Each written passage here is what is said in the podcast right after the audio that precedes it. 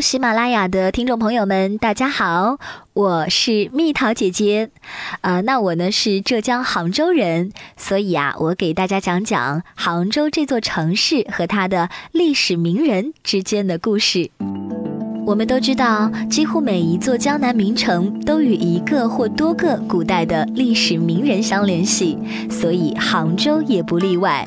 那在其中呢，又与白居易这位诗人渊源最深了。白居易在我们杭州做了三年刺史，当时诗人已经年过半百，白居易给杭州留下了一壶清水、一道白堤和上百首诗歌。他的那首《钱塘湖春行》倾吐了他对西湖白堤春色的满怀欣喜。说到这首诗歌，相信很多朋友都可以朗朗上口几句：“孤山寺北贾亭西，水面初平云脚低。几处早莺争暖树，谁家新燕啄春泥？”乱花渐欲迷人眼，浅草才能没马蹄。最爱湖东行不足，绿杨阴里白沙堤。在古代啊，与一个地方的发展和老百姓生活关系最密切的，莫过于水利了。地处江南的杭州更是如此。白居易在深入调查、了解了杭州的气候条件之后，心中就有了底。大抵此州春多雨，夏秋多旱，于是呢，就把兴修水利作为他任内的一件大事儿。那时候由于旱灾，农田干涸，可钱塘县的县官却不肯把西湖水放出去灌溉农田，说放了水会影响湖中的鱼和鳞。深知百姓疾苦，又以济世为己任的白居易听到这话就火了。他责问县官儿：“鱼和百姓的生命相比，哪个重要？林和稻米哪个重要？”同时，白居易也暗自下了要在西湖里筑堤的决心。筑钱塘湖堤是白居易的一项重要政绩。白居易来杭州时，西湖上原来已经筑有堤，但因为年久失修，再加上堤身比较低，起不到天旱时蓄水灌溉、汛期时蓄水防洪的作用，因此他亲自主持修建了一条蓝湖大堤。这条大堤建成后，不仅解决了农田灌溉的问题，还促进了杭州交通的发展和城市的繁荣。据考证，如今西湖上的白堤并非当时白居易做的那条堤，但人们为了纪念白居易，还是愿意把现在西湖上的那条堤称为白堤。这种历史形成的误解，可是体现着人民的情感，已经成为了历史的一部分。湖防完成后，为了说明筑堤的作用、灌溉方法，告诫后任刺史在使用这条堤时应该注意的事项，白居易还写了一篇《钱塘湖石记》，并刻石立于湖边。如今，白居易的这篇《钱塘湖石记》就刻在杭州西湖北角盛唐闸照壁。白居易还十分注重西湖的环境保护，保护西湖水面不受侵占。他做出规定，谁破坏了西湖的环境，就要受到惩罚。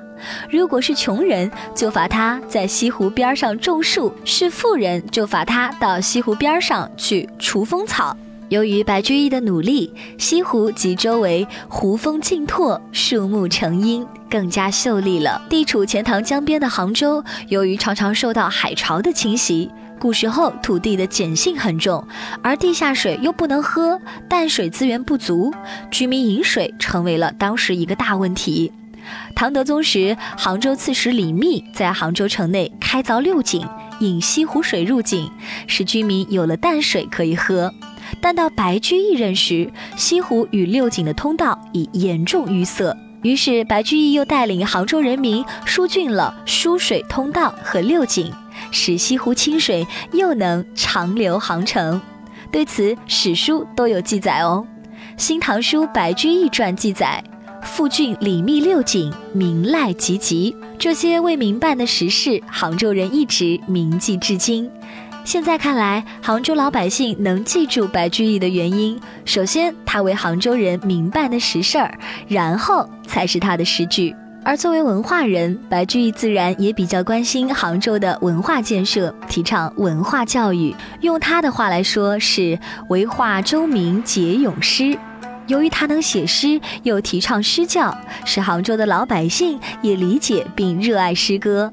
他还把当时京城十分流行的霓裳羽衣舞也带到了杭州。白居易似乎对这个舞蹈情有独钟。千歌百舞不可数，酒中最爱霓裳舞。亲自教杭州的乐伎们排舞。酷爱山水的白居易笃信佛教，他常游寺院访僧人，与杭州的佛教界结下了姻缘。像孤山寺、韬光寺、凤林寺等寺庙，都曾留下了他的足迹，传颂着他与民僧汲水烹茗的佳话。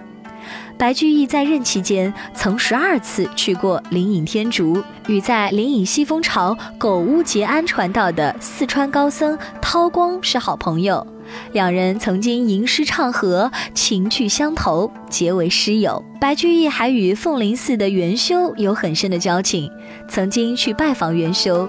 一次，白居易向元修请教佛法禅意，元修说了八个字：“诸恶莫作。”众善奉行，白居易说：“这个道理小孩也会讲。”元修说：“三岁孩儿虽说得，八十老翁行不得。”白居易听后深感钦佩，他很同意佛教重在实践的禅意。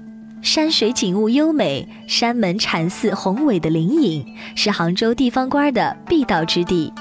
白居易对杭州人民更是有着强烈的感情。若令在俊德无考，与君斩赴杭州人。要是让我在杭州的任期再长一点儿，我会把仁爱带给更多的杭州人。当了三年杭州刺史，在说到自己的政绩时，白居易很谦虚：三年为刺史，无政在人口，唯向郡城中题诗十余首。那么，白居易要留点什么？给杭州人呢，唯留一壶水与汝救凶年。白居易还把自己的大部分官禄留在了杭州的官库中，以使他的继任者可以在急需时调用。而更加珍贵的是，白居易把他那两百首诗那种可贵的人文精神留在了杭州，留给了西湖。想说白居易太爱杭州了，他想带点东西回去做个纪念。带什么呢？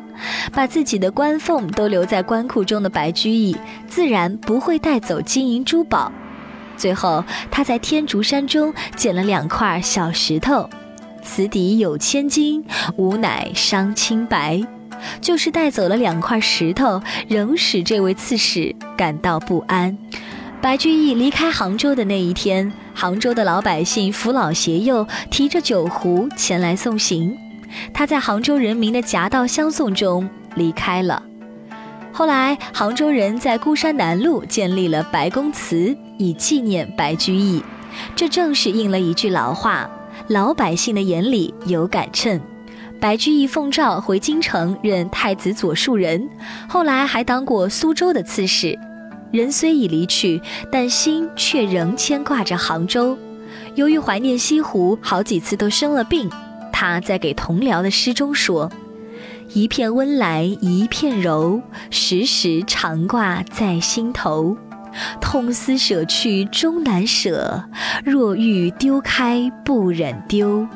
恋恋依依为自系，甜甜美美识他钩。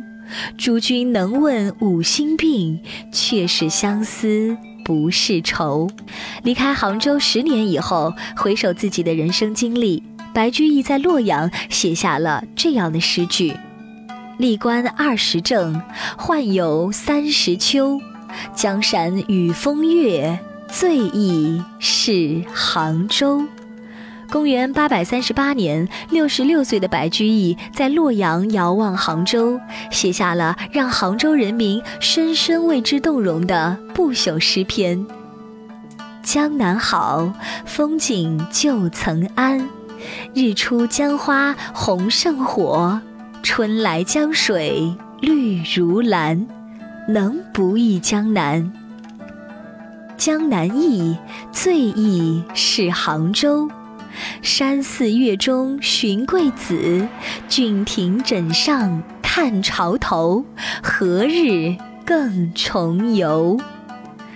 江南、杭州、西湖，在白居易的心中，永远是一段美好的回忆，是他人生旅途中经常回味的重要驿站。令人遗憾的是，白居易却再也没有能回到他魂牵梦萦的杭州和西湖。好了，白居易和杭州的故事，我就为大家讲到这里啦。欢迎大家到杭州来做客哦。宝贝儿，如果你喜欢蜜桃姐姐，想和我做朋友，就关注我的微信公众号吧，名字是“宝贝晚安”。